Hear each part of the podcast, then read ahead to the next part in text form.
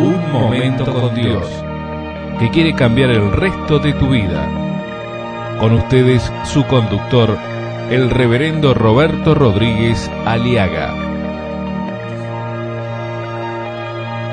Así venció David al filisteo con honda y piedra e hirió al filisteo y lo mató sin tener David espada en su mano. Así, así venció David al filisteo. Y así es como tenemos que vencer nosotros también a nuestros gigantes, especializándonos en conocer a Dios, en tener una relación personal con Dios, en conocerle a Dios porque Dios se ha hecho conocer. Dios ya vino a este mundo en Belén, se hizo conocer, habitó entre nosotros y vimos su gloria, gloria como del unigénito del Padre, lleno de gracia y de verdad. Dios ya se reveló, Dios ya se manifestó al mundo. Primero se manifestó en la creación, Mire usted la creación, es la revelación natural de Dios por el cual tú al ver una flor, al ver la creación, al ver los ríos, lo maravilloso que es este mundo, a pesar de lo malo, de lo de lo deteriorado que está por nuestra negligencia en lo ecológico, todavía sigue siendo bello. Mire usted al ser humano maravilloso en su creación. Dios está mostrando, revelándonos quién es Él. Nos revela su poder, nos revela su amor, su misericordia, su gracia. Nos hace llover, trae su sol, su lluvia sobre buenos y malos. Imagínese usted. Tenemos que especializarnos en conocerle a Dios y su poder. Y no solo eso, sino que Dios también se reveló especialmente. Él vino a Belén, se hizo carne, el Dios maravilloso allá en Belén, el que truena, ahora está llorando en un pesebre, envuelto en pañales, sujeto a su creación. Por amor a nosotros se hizo hombre, se humilló hasta hacerse siervo, hasta hacerse hombre y hasta la cruz. Eso es la manifestación gloriosa de este Dios que viene para que le conozcamos. Caminó por la Palestina, caminó por las calles polvorientas de los pueblos de Jerusalén, caminó, estuvo a las orillas de los sirios, estuvo eh, eh, en Jerusalén, en Belén, en Jericó, caminó y murió en una cruz por nosotros, para dar, traernos vida y vida en abundancia. Resucitó. Dios se ha hecho conocer, dejó la Biblia, su palabra revelada para que en ella podamos ver en el manual cómo podemos nosotros conocerle a Él, cómo podemos en su nombre y a través de su palabra vencer a los enemigos de nuestras vidas, de nuestras almas cómo podemos derrotar al vicio, al pecado, cómo podemos vencer la muerte, cómo podemos derrotar el odio, el resentimiento y la violencia y la amargura en el corazón a través de la fe en Jesucristo, quien nos perdona y nos da poder para perdonar y amar muchas veces lo que no es amable. David no solamente se especializó en conocer, así, dice la Biblia, así venció David al filisteo David se alejó de las personas que no creían y no podían ayudarlo. Se aleja del escepticistas, del escepticismo, de la incredulidad y entra en el mundo de la credulidad y de la fe, porque esta es la fe que honra a Dios. Porque sin fe es imposible agradar a Dios, porque es necesario que creamos que Dios existe y que es galardonador de los que creemos y le buscamos creyendo que Él es la esperanza de gloria.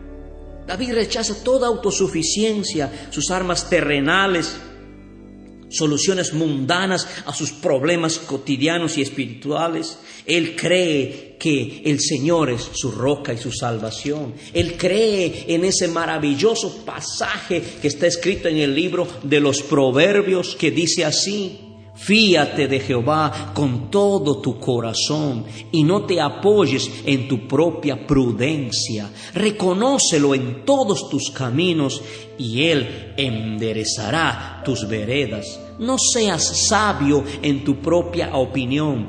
Teme a Jehová y apártate del mal, porque será medicina a tu cuerpo y refrigerio a tus huesos. David rechaza la autosuficiencia. David rechaza sus soluciones mundanas a los problemas espirituales. Él es un hombre conforme al corazón de Dios. Y eso significa que David simple y llanamente estaba dispuesto a hacer lo que Dios quiere. Por eso tu voluntad, nuestra voluntad debe ser hacer y querer siempre hacer la voluntad de Dios. David reconoce sus triunfos pasados en el ayer y las maravillas del Dios de ayer y cree que el Dios de ayer es el mismo de hoy y por siempre. Jesucristo es el mismo ayer, hoy y por los siglos. David infundió confianza y alentó y liberó a su pueblo. ¿Sabe qué, mi amigo? Las personas que reconocemos nuestros triunfos pasados, en el nombre de Jesús. Las personas que reconocemos que Dios nos ayudó en el ayer y a partir de allí creemos en Dios y seguimos creyendo, cultivaremos confianza y alentaremos a los desalentados, ayudaremos a los debilitados y demostraremos a los incrédulos que nuestro Dios es poderoso, es cual maravilloso Dios, es poderoso gigante, Él es nuestro redentor él es nuestro Salvador y reconoceremos y demostraremos que el Señor está con nosotros como poderoso gigante para darnos la victoria y libertar a mucha gente de la inminente derrota de la incredulidad y del dolor y del desengaño y del poder del pecado. David hizo lo que sabía hacer, se enfrentó al gigante cuerpo a cuerpo, manteniendo distancia. Y sabe, y sabe, y sabía bien él, y debemos saber nosotros, que no podemos hacerle leña al gigante si primero no lo tumbamos, si primero no lo derrotamos, si primero no derribamos. David utiliza lo que sabe y lo que tiene y lo que tiene a mano, usa debidamente. Él está convencido de que Dios luchará por él y Dios usará lo que tiene a la mano. Eso le pasó a Esther, una joven judía, vendido al exilio persa con su sencillez y su belleza de mujer frágil. Ganó el concurso de Miss Persia y con su belleza, con su sencillez, con su, con su, con su sensatez, salvó a Israel del genocidio por mano del enemigo Amán. Esto es lo que hace Dios no con ejército ni con fuerza, sino con mi espíritu, ha dicho Jehová de los ejércitos. Mi amigo, Jesucristo mismo, Jesucristo mismo, derribó al gigante del pecado, de la maldición, de la muerte y la separación eterna entre Dios y los hombres. ¿Sabe con qué? Con algo sencillo, con una cruenta cruz con un madero. En ese madero, en esa cruz, ese patíbulo que era para los condenados y los homicidas, para los pecadores, los miserables, Él, Él, sin ser, sin ser pecador, Él cargó nuestras culpas en esa cruz. Él mismo se hizo pecado, Él mismo se hizo pobre siendo rico para que con su pobreza tú y yo seamos enriquecidos. Ahí en esa cruz, aparentemente locura a los que se pierden, pero a los que se salvan, esto es a nosotros, es poder de Dios. ¿Por qué? Porque agradó a Dios salvar a los creyentes por la locura de la predicación. ¿Y sabe qué es lo que predicamos? Nosotros no le predicaremos, ni pretendo predicarte mensajes de autoayudas, mensajes ambivalentes, ni mensajes de sobarte el lomo, de enaltecer tu orgullo o decirte que tú eres fuerte. No, ese no es el mensaje del Evangelio. El mensaje del Evangelio es la cruz. La cruz. Cristo murió por los pecadores.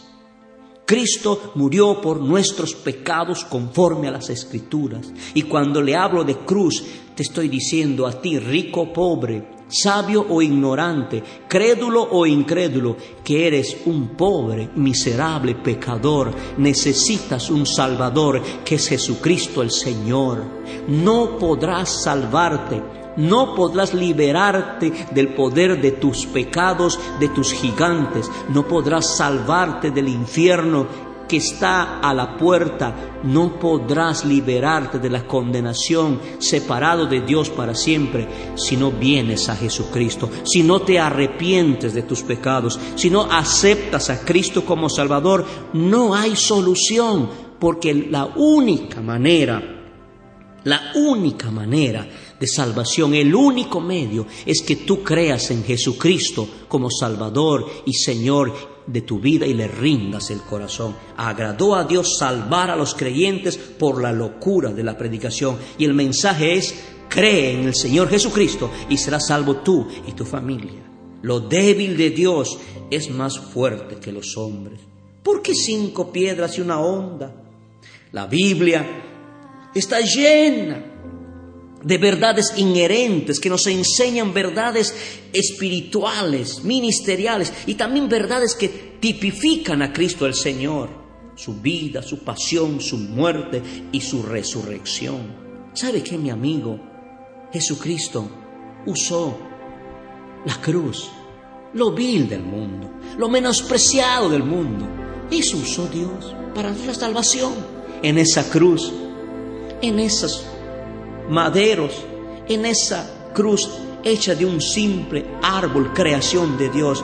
Ahí en esa cruz Cristo clavó tus culpas y las mías, tus pecados y mis pecados, los clavó para siempre, para que ya no vivas más en la oscuridad, para que no vivas más en las tinieblas, para que no vivas más como esclavo del pecado y de tus gigantes que te acosan, que te atormentan, sino que puedas ser libre. Pone tu mirada en ese Cristo crucificado, en ese Cristo resucitado y vida, y vida en abundancia tendrás. Mirad a mí, dice el Señor, y sed salvos todos los términos de la tierra. Mi amigo, necesitas venir Cristo. No menosprecies el Evangelio. No menosprecies esta sencilla y gloriosa y única y único mensaje y único medio de salvación. La cruz de Cristo. En la cruz, en la cruz. Alguien pagó por tus culpas y las mías. Ya no sigas más como estás. Si ya tienes un Salvador, si ya Cristo pagó tus deudas, si ya Cristo pagó tus culpas, ¿por qué vives así? Ven a Cristo. Oro que el Espíritu Santo te toque el corazón y te haga creer en Jesucristo al oír este mensaje de que si no tienes al Hijo, no tienes la vida, sino que la ira de Dios está sobre ti. Huye de la ira de Dios. Ven, refúgiate en Jesucristo. Acéptale como Salvador y Señor de tu vida y dile Jesús, a ti vengo, me rindo a ti y acepto la palabra de la cruz. Y creo que a ti te agradó salvarme por la locura de este mensaje. Creo que Jesucristo murió por mis pecados y resucitó para mi justificación. Cristo, toma mi vida, te acepto y te recibo como mi Salvador desde ahora y para siempre. Amén y amén.